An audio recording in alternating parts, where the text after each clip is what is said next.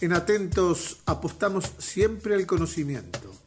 Por eso a partir de este momento estamos cerca de la ciencia. Hola Patricia, Patricia Santos, ¿cómo te va? Muy bien, ¿y a vos, Washington? Muy bien, muy bien. El gusto de, reencontrarme contigo, eh, de reencontrarnos todos, ¿eh? la audiencia, todos contigo. Y, bueno, y siempre con la incertidumbre, ¿por dónde irá Patricia? Porque yo tengo, tengo por allí este, una, la sensación, por alguna cosa que hemos hablado, de que vamos a ir hoy o que tenés ganas de ir hoy por el lado de los descubrimientos, ¿puede ser? Sí, eh, el jueves pasado estuvimos hablando de, al final, sobre descubrimientos inesperados. Yo me quedé con ese tema. Y busqué en la RAE una palabra que me gusta mucho, que en inglés se dice serendipity, en español es serendipia, y es hallazgo valioso que se produce de manera accidental o casual. Y el diccionario de la Real Academia Española lo define como eh, así. Y el ejemplo que pone justamente es el descubrimiento de la penicilina. Entonces, hoy me gustaría hablar sobre la penicilina. Dale.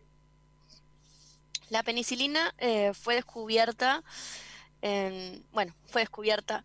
Vamos a contar la historia medio de, atrás para adelante, porque muchos saben que la penicilina es un antibiótico, uno de los primeros antibióticos que, se inventó, por así decirlo, y que se utilizó en todo el mundo, descubierto por Alexander, eh, Fleming, y es uno de los, descubrimientos más importantes de la historia. Fleming obtuvo el Premio Nobel de Medicina en 1945, junto con otros compañeros, por ese descubrimiento. Y yo sabía esa historia, conocía de Fleming, de, su anécdota, pero resulta que hay más gente atrás de ese descubrimiento. La penicilina, para los que no conocen, es, eh, son un conjunto de antibióticos que sirven para eliminar bacterias de infecciones. Quizás muchos conozcan la ampicilina o la amoxilina, que es cuando estás mal de la garganta, tenés ciertas infecciones en los pulmones, en la nariz. Y eso viene de la penicilina. La penicilina se origina, eh, ese antibiótico es generado a partir de una especie de un hongo llamado penicillium y sirve para todo ese tipo de enfermedades bacterianas. Fleming, ¿cómo descubrió la penicilina? Una mañana eh, él investigaba unos temas con unas bacterias de estafilococo y se tuvo que ir de Londres. Volvió al mes y cuando fue a mirar su mesa de laboratorio descubrió que había dejado una placa de Petri, que son como unas plaquitas redondas de vidrio que muchas veces se ven en las películas de los científicos que usan. Y esa bacteria tenía, eh, perdón, esa plaquita tenía bacterias y estaba cerca de una ventana. Cuando miró así, vio que estaba llena de, de un moho, porque había entrado algo en un mes, imagínate, abandonando los experimentos. Y en vez de tirarlo a la basura, Fleming se puso a mirarlo bajo el microscopio. Y ahí identificó al hongo ese penicillium, porque alrededor de donde estaba el, el la zona estaba limpia, o sea, había matado a las bacterias. Y eso era bueno porque eh, se podía matar al estafilococo, que era una bacteria mortal en ese momento. Después de muchas investigaciones, pruebas, ensayos, todo el proceso que se le hace a cualquier medicamento nuevo, eh, se desarrolló la penicilina, que es lo que conocemos ahora. Que lo que me hacía pensar era que muchas veces las personas piensan que las vacunas o los medicamentos se descubren muy rápidamente y en realidad llevan todo un periodo de pruebas para verificar que no tiene eh, reacciones adversas con el organismo de los seres humanos. Y que la ciencia no escapa a casuales casualidades, ¿no? No, claramente.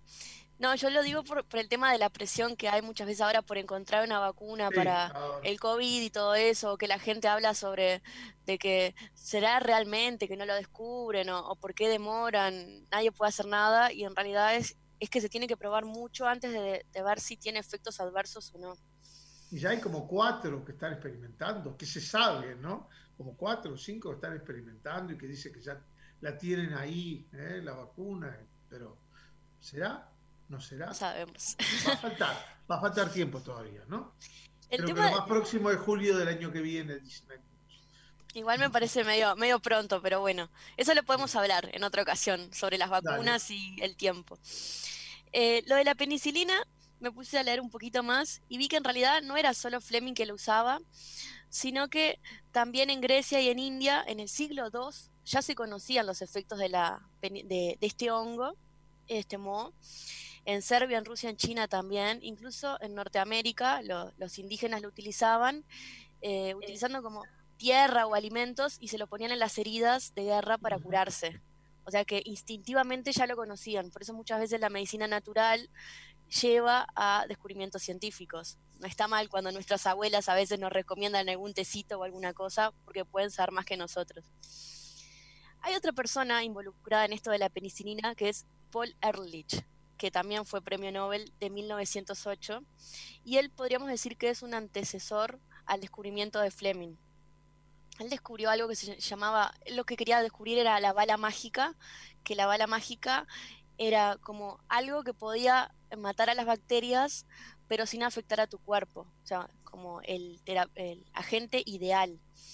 Él descubrió algo que se llamaba arsfenamina, que se comercializó como salvarstan, y era, era un derivado del arsénico. El arsénico es un veneno, pero si lo tratamos podemos sacar cosas buenas de él.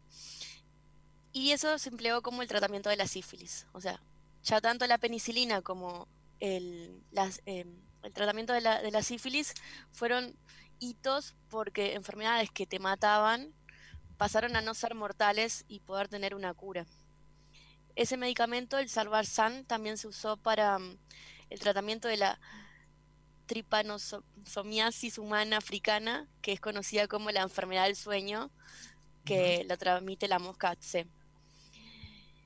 ¿Por qué el hombre a Ehrlich? Bueno, Ehrlich, que también tiene una película eh, de 1940 que es Dr. Ehrlich's Magic Ballet, que es eh, La bala mágica o El quinto jinete del apocalipsis, es esa película en español. Lo nombro porque eh, su compuesto, el Salvarsan, bala mágica, que también se conoció como el compuesto 606, tiene relación con la penicilina y con Fleming, que a Fleming le decían el recluta 606 también. El número viene a caso de que se hicieron 605 compuestos con indicios prometedores para curar la enfermedad, pero se morían los ratones hasta que finalmente encontraron el 606, que era el, que se podía usar. Y Fleming, cuando descubrió la, penicilina, en realidad él se basó en los estudios de Ehrlich. Ehrlich como el intendente de Montevideo. Y antes de Ehrlich había otro que se llamaba Ernest Duchesse, que era un francés, que ese también es conocido como el padre de la penicilina, porque era precursor de la terapia con antibióticos, que a sus jóvenes 23 años, un desconocido en París, le envió sus estudios al Instituto Pasteur, pero claro, como no lo conocía nadie y era joven, no le, dieron, no le hicieron caso.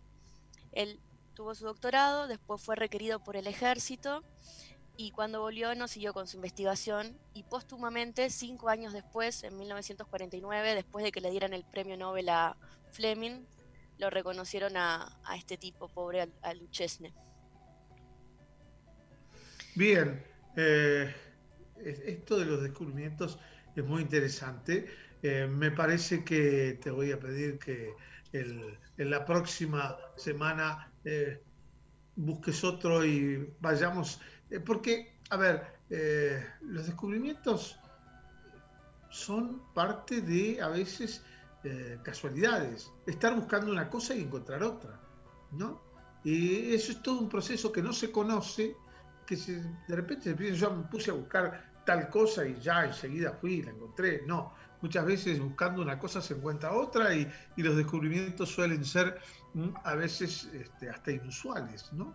Este, el, de Fleming en realidad fue casual porque él al volver se encontró con esa observación y decidió investigar un poco más, pero él mismo reconoció el mérito de, Duchesne, este francés de 23 años, al decir que su descubrimiento había sido producto del azar, pero el de Duchesne había sido producto eh, de una investigación metódica por el método científico que utilizamos.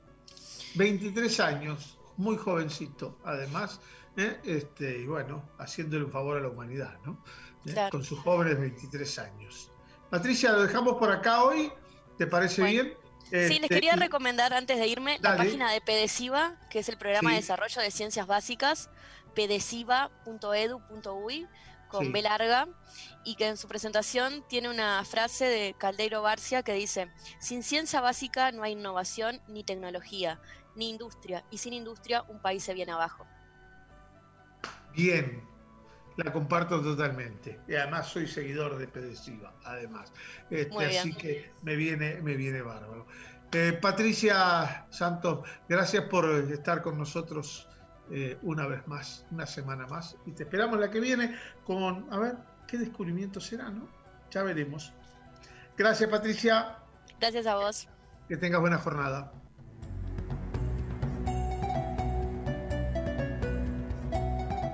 Atentos es una presentación de Intendencia Departamental de Maldonado, Ecotecno, Junta Departamental de Maldonado y Cantegril Country Club. Estamos atentos con Washington Ferdinand.